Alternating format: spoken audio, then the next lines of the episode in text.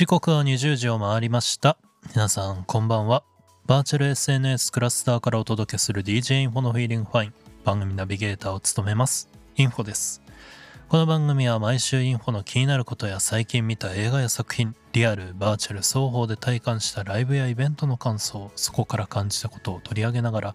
グッドフィーリングの浸透を目指すカルチャーラジオプログラムです。と言いつつ今回はいつものクラスターでの公開収録ではなく部屋で一人収録しています。毎週日曜20時から公開収録をしてるんですけれど今週この時間はですね、えー、日曜のボカロ祭りというイベントにですね僕も出演していて音楽を皆さんに聴いていただいてボカロ曲ですね、まあ、一緒に踊ったり歌ったりたくさんいろんなことをしてることでしょう、ま、一応この収録は終わった後にやってるんですけれどまあその話は来週しようかなと思います。めちゃめちゃ楽しかったです、まあ、その話はさておいてまあそういった理由があるので今回はこういうスタイルで収録しております。収録時はですね、えー、暖房を止めているんですけれど暖房をかけちゃうとやっぱり音を拾っちゃうのでね止めなきゃいけないんですけれどまあ寒い時期は、まあ、ラジオ収録はですねもう寒さとの勝負だったりします。もう着込むしかないので厚着をしながら部屋で一人収録しています。まあ、こういったことね今後も続いていくと思いますのでこれから頑張っていきたいと思います。今週はライト版少し短めになりますけれども DJ インフォのフィーリングファイン今夜もどうぞ最後までよろしくお願いいたします。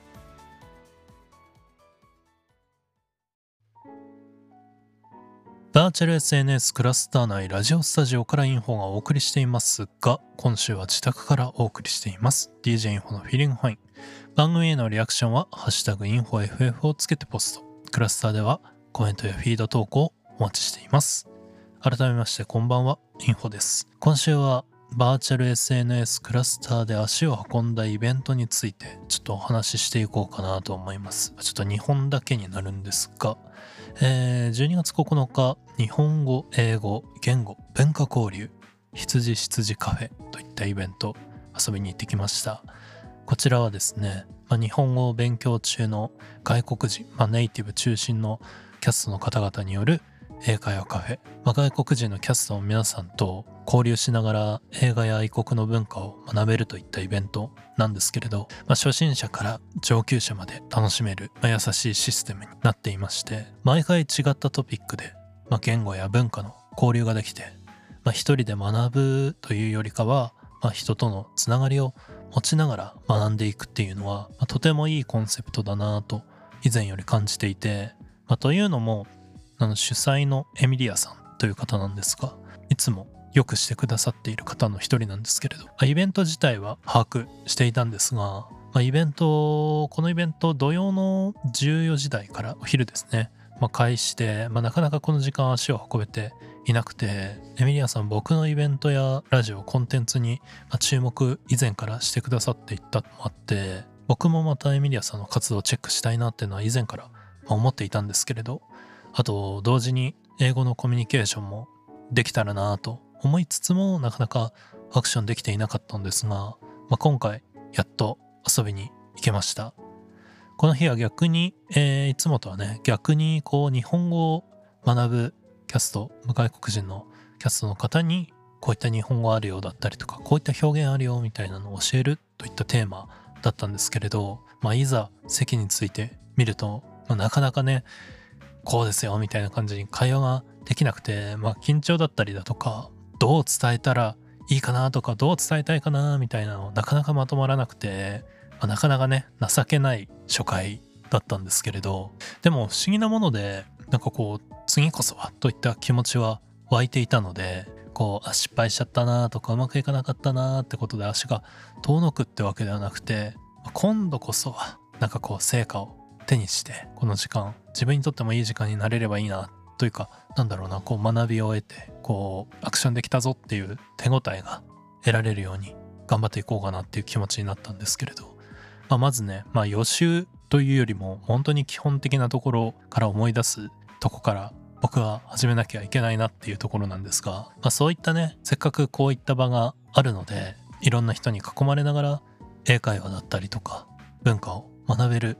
そういった空間場所があるので、まあ、よくしてくれてる人たちがいるんだからこううまくやろうとかじゃなくてこう間違いながらも少しずつスキルとして身につけて言語交流を楽しめる自分になりたいなと思いました。外国人のキャストの中でも、まあ、ベンさんという方がいらっしゃって彼は本当に日本が好きで、まあ、多くの文化に触れて好奇心を持ってそして友人としてもなんですけれど、まあ、尊敬できる方でここではまあどんどん僕は生徒として甘えながらもこう学んでいきたいなと思っていて主催のエミリアさんにもこうした人脈だったりとか外国人キャストの皆さんが安心して多く集まる空間を作れる作ろうと思えるっていうのは、まあ、才能だと僕は思っていて、まあ、こういったね才能に触れていきながらより一層メタバースでいい活動のできる空間づくりに、まあ、僕自身も、ま英会話で参加しながら何かお手伝いできたらなと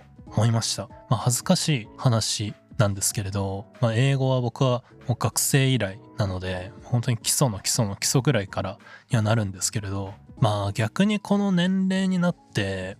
トライする気恥ずかしさのハードルっていうのは、まあ、どこか下がっていて、まあ、2024年に向けて、まあ、これから新しい学びの場になるのはいいなと思っていてこうしてねあえてこうラジオに残すことでこの気持ちをね 残すことで、まあ、ちょっとしたね決意表明まあある意味こうあの時ああいうこと言ってたなーっていうのをねこうアーカイブに残す選択をすることによって退路を断つじゃないですけれどこういったことやりたいんだぞっていうことを声にして残していこうと思い今回取り上げました、まあ、楽しみながら英会話だったり文化交流をね続けていけたらなと思います。同じく12月9日、えー、バーチャル寺大円寺海山記念法要こちらございました、えー、出演は愛知県瀬戸市松雲寺、えー、副住職をされているメタバースをかける僧侶こと正志さん。ありがたいお経を探してこの世界にやってきた密教宗剣 DJ 系僧侶桃山蓮華さん。すごいですね。肩書きが多すぎるっていうのでうまくこうスムーズに読めたかなっていうのはちょっと心配なんですけれど。バーチャルゼラ大円寺建設を担当したバーチャル物資メタカントンさん。いや面白いですね。もう説明だけで面白いなーなんて。まあ面白いっていうのはなんだかこう失礼な話かもしれないんですけれど。なんかそんな風に思っちゃいました。そしてこのイベントの合言葉は大乗仏教ですわ。うん、大丈夫だよって時に使うそうです。大丈夫だぞ。いやー、心配しなくていいよ。気にしなくていいよ。みたいな時に使うのかなっていうのをこうイベントの時に受け取りました。まあ、宗派は超えているらしくて、まあ、僕はあんまりこういったとこ詳しくはないんですけれど、それもまた大乗仏教ですわ。だそうです。便利な言葉ですね。はい。えー、バーチャルにも寺ができたぞということで、まあ、改ざん記念式典からの仏教 DJ イベント。もう何が何やらって感じだったんですけれど、まあ、参加した身からすると、まあ、一言で言えばめちゃめちゃ楽しかったです。この仏教 DJ イベントはちゃめちゃに面白かったですね。まあいろんな宗派のお経だったりだとかまあそういったお経がまさかダンスミュージックとこう合わさったりだとか僕もあんまり DJ のこと詳しくないのでこうだっては言えないんですけれどこう合わさってまさかの表現。まあ未体験どころじゃない空間がそこに広がっていて会場はねお寺の中にクラブ奥の院というクラブがあって何が何だかって感じだと思うんですけれどお寺の奥にですねなんかこうレンゲがこう続いててそれに導かれて下の方に下っていくとクラブがあるんです。蓮華だったり仏教に関連するものがたくさん置いてあってこれも実際にクラスターに来て見ていただきたいなと思うんですけれどまさか仏教の歴史や各国の文化日本はこういった仏教の文化があるんだよってことをダンスミュージックに乗せて学ぶ日が知る日が来るとはといったところでかなり衝撃でした。まあ、とはいえこう色物ということでは決してなくてこういったねフックで文化に触れると好奇心が刺激されてしまって、まあ、軽率になんか YouTube とかあとは何て言うんですかね。なんかこう記事とかで調べてしまいそうだなっていう気がしました。そして DJ 担当されていた桃山蓮香さんという方、まあ、今回僕初めましてだったんですけれど、まあ、一度聞いたらこう忘れられない声をされていてなんか単純にこうキャラクター的に特徴的だなってことだけじゃなくて何て言うんですかね声に覇気があるなっていうか、まあ、人を引き込む力があるなっていうのを感じていてこう DJ の合間に仏教の話題を入れてくれてたんですけれどきっと多くの方がまた蓮華さんから話を聞きたいだとかまたこの音楽空間を味わいたいなと思っているんじゃないかなと感じているんですけれど僕もまた次の舞台を楽しみにしている一人です。続報お待ちしております。そして大円寺建設のメタカントンさん。彼はですねいつも一緒にクラスターメタバースを遊んでいる友人の一人なんですけれど、まあ、日々ねこうユニークだなぁと日々いじっている友人がこんな素敵なワールドを作っていたとはっていうの驚きもあって、まあ、作ってよかったって彼はねメタカントンさんイベントの終盤に語っていたのもなんだか感動的だなと、まあ、そういった意味でもこの夜は感激や衝撃が詰まっていて、まあ、いい夜だったなと思います。令和5年12月9日開山バーチャル寺大円寺。クラスターにお越しの際はぜひお参りしていってください。ということで今週はクラスターでのイベントいろいろ話してきました。引き続き普通のお便りテーマメール募集中です。詳細はメールフォームからチェックしてください。来週はどんな気になること伝えたいことが飛び出すのかどうぞお楽しみに。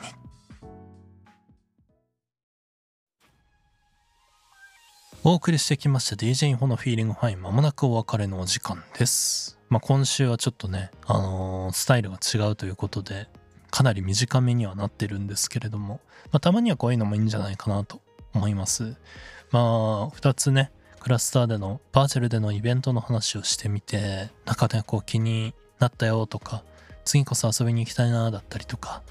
クラスターってこういうところなんだ、ちょっとダウンロードしてみようかなとか、アカウント作ってみようかなって思うようなきっかけになれたらいいなと思っております。改めまして番組からのお知らせです。Spotify、Spotify for Podcasters にて DJ インフォのフィーリングファインアーカイブ配信がスタートしています。アーカイブ公開は毎週水曜日20時頃。トークパートのみの通常版に加え、Spotify プレミアムユーザーの方はオンエア楽曲入り版も楽しめますので、ぜひチェックよろしくお願いいたします。今週は曲をかけなかったのでトークパートのみになるんですけれど、Spotify で楽しまれている方はぜひ番組のフォロー、そしてよろしければ評価の方お願いいたします。えー、バーチャル SNS クラスターにて毎週日曜20時よりオンエア中の DJ インフォのフィーリングファイン。この番組では今後も僕が最近気になることや最近見た映画や作品、リアル、バーチャル双方で体感したライブやイベントの感想、そこから感じたことを受け取ったことをアウトプットしていきます。番組の感想やお写真のシェアは、ハッシュタグインフォ FF クラスターでのフィード投稿お待ちしております。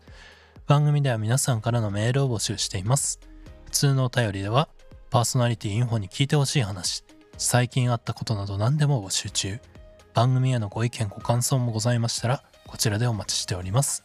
フォトログでは、リスナーの皆さんが足を運んだライブや、クラスターでの音楽イベントの感想、あなたの好きなバンド、アーティスト、DJ やシンガーの紹介を募集中です。